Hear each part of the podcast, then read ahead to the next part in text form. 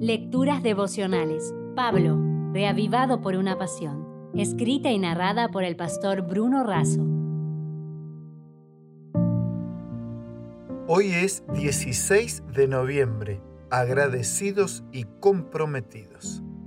En Hebreos 1, 1 y 2 leemos, Dios, habiendo hablado muchas veces y de muchas maneras en otro tiempo a los padres por los profetas, en estos últimos días nos ha hablado por el Hijo. La carta a los hebreos consiste esencialmente en un contraste entre los símbolos por los cuales Dios presentó el plan de la salvación al pueblo escogido en los tiempos del Antiguo Testamento y la realidad del ministerio de Cristo en favor de los pecadores desde la cruz, y un contraste entre el santuario y el sacerdocio terrestre y celestial. En el capítulo 1 se presenta a Cristo como el elegido como el superior. Es el elegido para ministrar en cuatro áreas muy importantes. La revelación, la creación, la representación y la purificación. Y es presentado como aquel que es superior a los ángeles en tres aspectos importantes. Es superior en su relación con el Padre, es superior con respecto a su reinado y es superior con respecto a su recompensa. Así, el Padre dijo que colocará a sus enemigos bajo sus pies, y esto muestra la naturaleza total de su poder y de su reinado. Jesucristo es la imagen del Padre.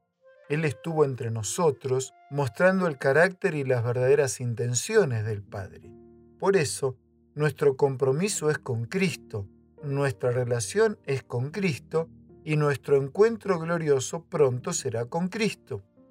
Mientras estudiaba teología hice una visita pastoral a los Mac, una familia adventista que vivía en una zona rural.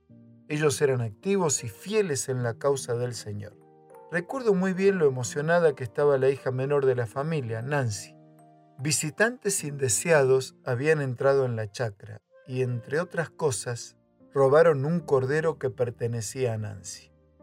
Con su tristeza a cuestas, pocos días después caminando por la ciudad descubrieron que su cordero estaba a la venta.